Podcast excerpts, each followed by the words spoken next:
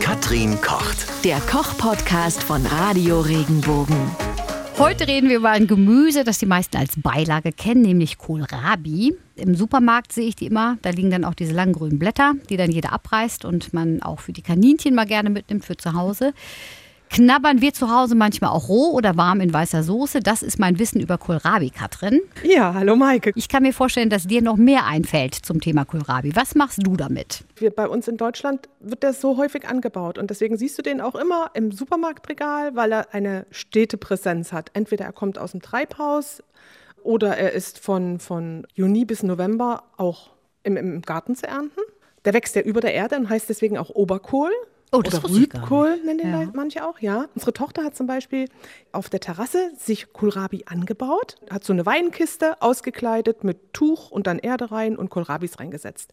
Und da hatte sie sich auch belesen, sagt, du musst den also so einsetzen, dass der oberhalb, also dass der oben drauf wachsen kann. Der wächst über der Erde und der hat nur so eine ganz lange Wurzel, das nennt sich Pfahlwurzel, so ein ganz langes, tiefes Ding, was dann die Nährstoffe aus der Erde holt. Ja, und wenn der eine gewisse Größe hat, aber nicht zu groß ist, so wenn er noch jung und zart ist, dann ist er am besten. Wenn du jetzt sagst, wenn er jung ist, welche so, so Faustgröße oder weil, also im Supermarkt haben die ja schon so, also es ist ja, schon vielleicht Bollen, sogar ne? noch ein bisschen, ja, vielleicht sogar noch ein bisschen kleiner als Faustgröße. Wenn sie zu groß sind, man sieht das dann auch manchmal, da werden sie auch holzig, ne? Da- Also wenn man, man sieht es leider immer erst, wenn man es aufschneidet, aber je kleiner der Kohlrabi ist, ist besser. Also nicht sagen, wenn jetzt der Stückpreis ein Euro ist, ich greife jetzt unbedingt zum größten. Nein, nimmt lieber den kleinen. Das ist ein sehr guter Tipp. Weil viele denken, ach, ein Euro das Stück, da greifen die meisten, damit sie viel für ihr Geld bekommen, immer nach dem größten Stück. Bei Kohlrabi ist das nicht klug. Bei Kohlrabi ist weniger mehr. Ja, so kann man das auch sagen. Denn da ist der ganz zart und, und auch noch saftig. Ich meine, der hält sich ja auch zwei bis drei Wochen im Kühlschrank, aber man sollte ihn dann schon im Gemüsefach, ne?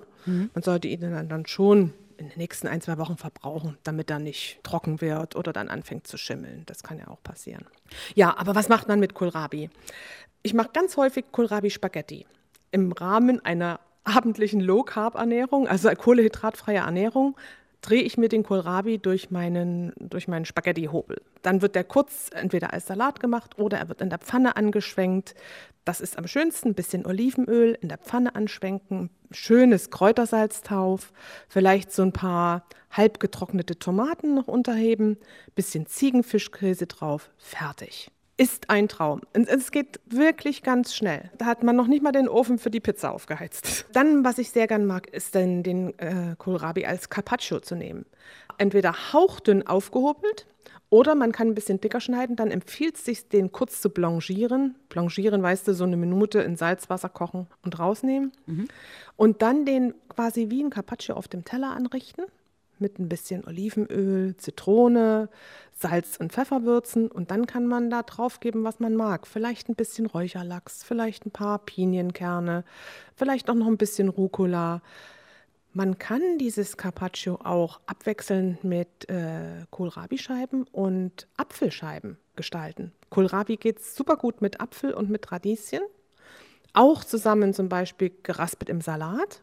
Dann gibt man dann noch ein bisschen Sonnenblumenkerne ran, vielleicht noch ein paar Rosinen und macht an das Dressing einen Teelöffel oder einen Esslöffel Mayonnaise mit dran. Das wird dann so ein bisschen cremig, zart. Klingt mega toll. Vor allem diese Kombi Ja. mit Kohlrabi und Apfel, das hatte ich gar nicht auf dem Schirm. Das klingt echt Du, das ist, das ja. ist wirklich lecker. Ich mache das auch häufig äh, so zum Mitnehmen, wenn ich mal unterwegs bin bei uns im Werk. Dann, und ich wollte mir einen Salat einpacken. Das, ist so ein Salat, der sich hält. Ja? Platzsalate fallen zusammen. Aber Kohlra- Kohlrabi, das macht nichts, wenn der über Nacht im Kühlschrank zieht. Er verliert natürlich wie immer, was behandelt ist, ein bisschen Vitamin C, das ist klar. Aber äh, an der Frische und am Geschmack tut das nichts. Was viele nicht wissen, ist, dass äh, man den Kohlrabi für thailändische Gerichte verwenden kann. Er ist eigentlich der perfekte Ersatz für die grüne Papaya.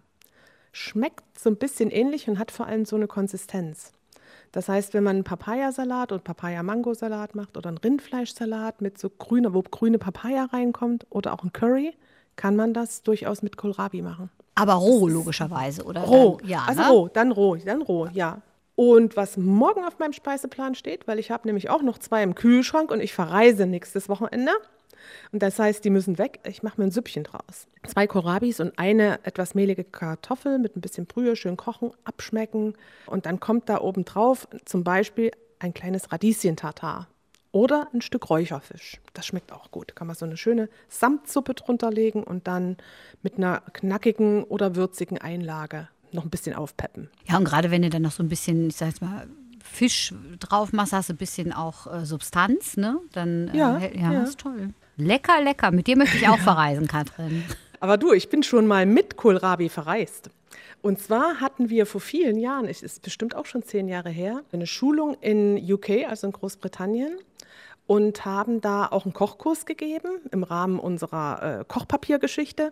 Und da haben wir meist so Demonstrationskochen gemacht. Und eines dieser Gerichte war, waren Kohlrabi-Würfel und Lachs, die zusammen in dem Kochpergament dampfgegart wurden. Und unsere britische Vertriebsmitarbeiterin sollte Kohlrabi kaufen. Und stell dir vor, in ganz UK gab es kein Kohlrabi, also nicht da, wo sie war. Arme. Es gibt kein Kohlrabi da und deswegen hat, hat er auch keinen separaten Namen. Der heißt auch Kohlrabi im Englischen. Das wusste ich auch nicht. Auf jeden Fall bin ich mit zwei Kohlrabi im Koffer nach Manchester geflogen, um dort das Seminar zu machen. Ich weiß gar nicht, ob du das heute im Zoll noch durchkriegen würdest, du auf die Ja, Insel. Das muss erst mal zwei gut. Wochen in Quarantäne. Wahrscheinlich, Mit war gut eingepackt. Ist schon ein Weilchen her. Kam es gut Ja. an? Ja, ne? Wenn die da nicht Ja, Kohlrabi gut haben, an, fand die ja. gut, ne? Ja, Ja, ja, das hat ja auch was Leichtes. Und das, das Schöne ist, es ist ja nicht so extrem nach Kohl schmeckt. Ne? Kann man gut essen. Und selbst das feine Grün oben kann man essen. Du hast ja vorhin gesagt, ne, die meisten Leute, die brechen Das die Blätter ab, ab, ja. und legen sie weg. Ist an und für sich auch richtig, wenn ich ihn lagern will.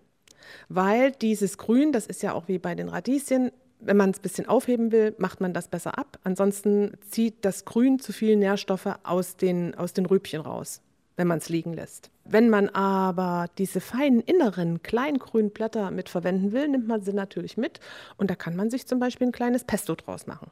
da sind ja auch noch Senföle drin und das schmeckt ja alles auch noch so ein bisschen scharf, weißt du, so ein bisschen Radieschen, Kohlrabi-mäßig. Das geht gut, kann man alles gut verwenden. Aber weißt du, jetzt hast du gerade gesagt, dass man ja dann wie bei Radieschen das Grün abmacht oben. Mhm. Ich lasse das ganz oft dran, wenn ich äh, die Radieschen nicht sofort esse und habe das Gefühl, dass die dann länger halten. Nein, man sagt aber, dass das Grün die Nährstoffe rauszieht. Echt? Das ist, Ja. ja, muss ich, Ich meine, das, doch wird ja dann auch irgendwann gelb. Karotten und Radieschen, die lassen sich besser lagern, wenn das Grün weg ist. Wasch dann die Radieschen in der Regel, mach Mhm. die sauber.